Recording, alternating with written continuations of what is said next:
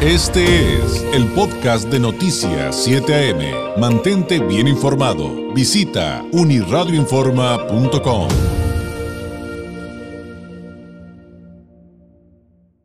Agradecemos enormemente al doctor Rubén Silva Tinoco, experto, endocrinólogo y director de la clínica especializada en el manejo de la diabetes en la Ciudad de México, nos tome la llamada. Doctor Silva, ¿cómo está? Muy buenos días.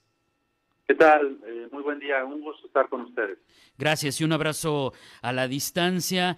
Eh, ¿Qué nos puede comentar, doctor, sobre las complicaciones y secuelas que presentan los pacientes em, que les da, que son contagiados de este coronavirus, les da COVID-19, pero que tienen diabetes o este término que pocos ubicamos de prediabetes? Es correcto. durante esta temporada ha sido bastante evidente cómo las personas que viven con diabetes eh, han sufrido con mayor impacto los estragos de esta, de esta enfermedad, la COVID-19.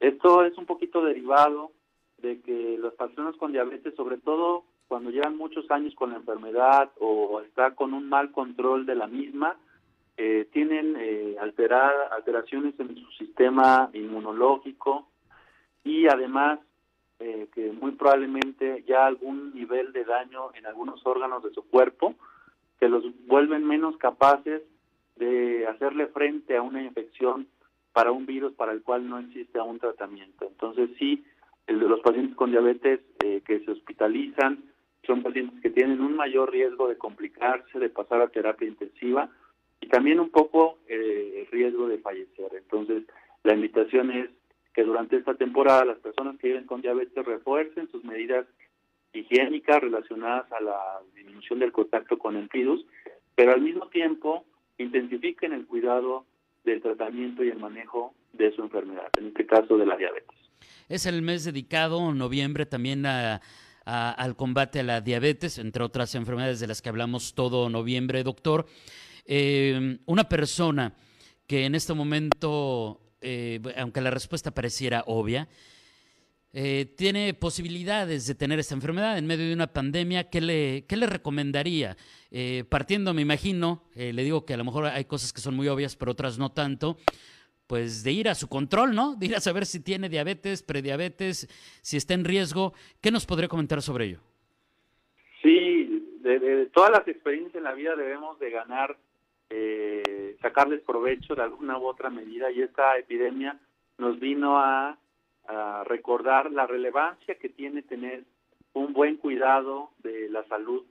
Y en, este en este contexto eh, cada vez cobra más eh, relevancia que las personas lleven estilos de vida saludables. Y en este sentido la, llevar una alimentación balanceada en este caso con eh, evitando los excesos en el consumo de carbohidratos, de azúcares refinados, de harinas refinadas o de azúcares simples, del consumo de bebidas azucaradas e, e, y, la, inclusión de alimentos más saludables como los vegetales, las frutas o las proteínas eh, de origen animal o vegetal eh, son sumamente relevantes. Entonces, tanto para evitar que las personas que tengan prediabetes evolucionen a diabetes, eh, como para las personas que ya tienen diabetes eh, estén bien controladas y disminuyen el riesgo de complicarse, el tema de la alimentación es sumamente importante, de la mano también del el incremento o la incorporación de una rutina de ejercicio o un incremento en actividad física. Ha sido bastante evidente, como tú lo comentabas en esta temporada, cómo las personas, muchos, quizás hemos ganado algunos kilos de peso y justamente eh, en este escenario, pues algunos adultos mayores de 30 años pudieran progresar de su estado de no tener diabetes a aparecer con esta enfermedad, derivado de que han ganado algunos kilos de peso en esta temporada. La invitación es para adoptar estilos de vida saludables.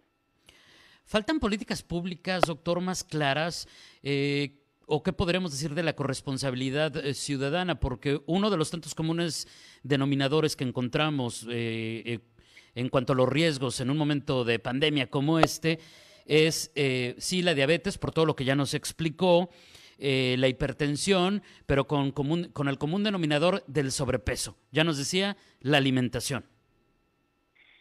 Sí, abordar este tipo de problemas en una en el escenario actual que tenemos en el país, nosotros desafortunadamente eh, adoptamos en las últimas dos o tres décadas estilos de vida sumamente inadecuados, ¿no? Se introdujeron muchos alimentos eh, de pobre valor nutricional y alto contenido energético, muchas calorías, eh, y además nos volvimos muy sedentarios, somos una población que realiza poco ejercicio, nos movemos poco y cada vez menos. Entonces, este estilo de vida, entre comillas, moderno, nos ha brillado a, al escenario que tenemos actualmente, ¿no?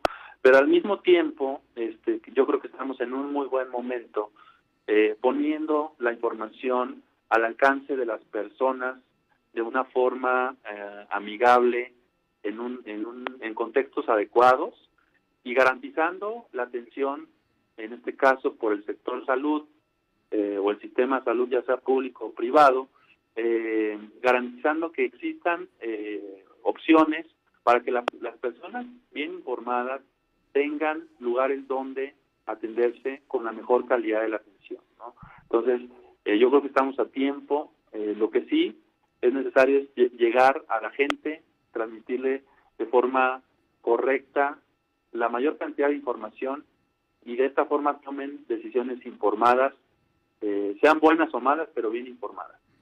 Es, un temazo, pero bueno, por lo pronto que nos quede claro, como nos explica el doctor Silva, eh, que todos estamos en riesgo, pero más personas con estas situaciones de prediabetes y diabetes, de, que nos vaya mal si nos da COVID, de, que nos hospitalicen, de que nos pongamos graves, y ya nos los dijo también de fallecer. Doctor, pero ¿qué hay de las personas? ¿Ya hay información más clara de las personas? Que supuestamente no tienen diabetes, ni prediabetes, ni disposición o predisposición, pero que les da COVID y al cabo de, salir de esta enfermedad les dicen, oye, pues resulta que tienes diabetes. Em, se escucha cada vez más. ¿Hay algo, hay algo ya más claro? Porque finalmente también entendemos que es un virus nuevo, que son condiciones que no habíamos experimentado antes.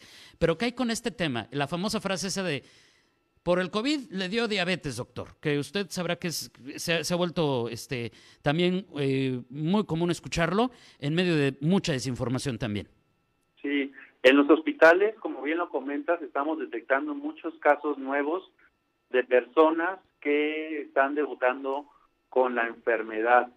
Eh, en la mayoría de estos escenarios de pacientes, lo que en realidad estamos documentando es que las personas ya tenían eh, en este caso, eh, cifras de glucosa elevadas, mm. factores de riesgo como obesidad, y digamos, pero eran personas que al mismo tiempo no habían tenido contacto eh, con el sistema de salud o con un profesional de la salud, no se habían hecho estudios en los últimos años y luego entonces no sabían que ya tenían cifras lo suficientemente elevadas como para caer en la categoría mínimo de prediabetes. Entonces, la infección detona procesos, eh, en este caso metabólicos también, y se vuelven más aparentes porque las personas llegan a los hospitales, les hacemos estudios y ahí brinca la enfermedad. Eh, entonces, muchos de ellos ya, ya traían este tema en meses o en años previos y hasta este momento se están diagnosticando, aunque también es cierto que un grupito pequeño de pacientes eh, quizás derivado de las terapias actuales para tratar la enfermedad en pacientes graves, como justamente la dexametasona, es un, es un eh, medicamento que puede precipitar la elevación de glucosa. Eh, eh, sería cosa de analizar en qué escenario estaba el paciente, ¿no? Pero este antecedente de administración de dexametasona estando hospitalizados como parte del tratamiento de COVID puede ser un, un nuevo factor de riesgo que está precipitando o, o haciendo más evidente los niveles de glucosa y el diagnóstico de diabetes.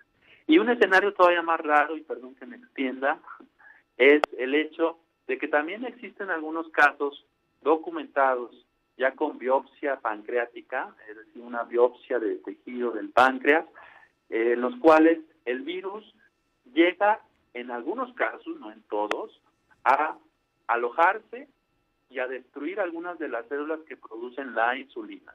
Entonces, sí pudieran ser eh, estos dos últimos escenarios, ya sea precipitado por fármacos o precipitado por el virus, pero la mayoría de ellos, la realidad es que ya traían cifras de glucosa altas, pero no, no se habían dado cuenta sumamente interesante. Entonces ahí está una respuesta clara de un experto, de un doctor, de un, de un endocrinólogo, director de la clínica especializada en el manejo de la diabetes en, la capital de nuestro país. Eh, y, digo, a, veces este, cuesta trabajo hacer, doctor, estas preguntas por, por tantas fake news, pero ahí está una respuesta muy clara. Eh, perfectamente entendido. Doctor, le agradezco enormemente este tiempo que nos ha dedicado. Seguiremos en contacto si nos lo permite. Mientras tanto, eh, muchas gracias. Muchas gracias y muy buenos días. Al contrario, un gusto platicar contigo y tu audiencia. Es el doctor Rubén Silva Tinoco. Eh, ahí están las respuestas. Ojo, ojo con esto del, COVID. Eh, efectivamente, ahí está la explicación de por qué.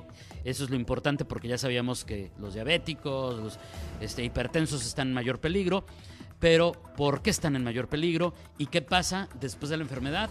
No los acaba de explicar, aunque usted no hubiera sido diabético, ¿por qué le salió? La mayoría de los casos está muy claro, pero hay otros que todavía están eh, como, como casos este, eh, pues técnicos de, de la medicina acabándose de investigar. Este fue el podcast de Noticias 7am. Mantente bien informado. Visita unirradioinforma.com.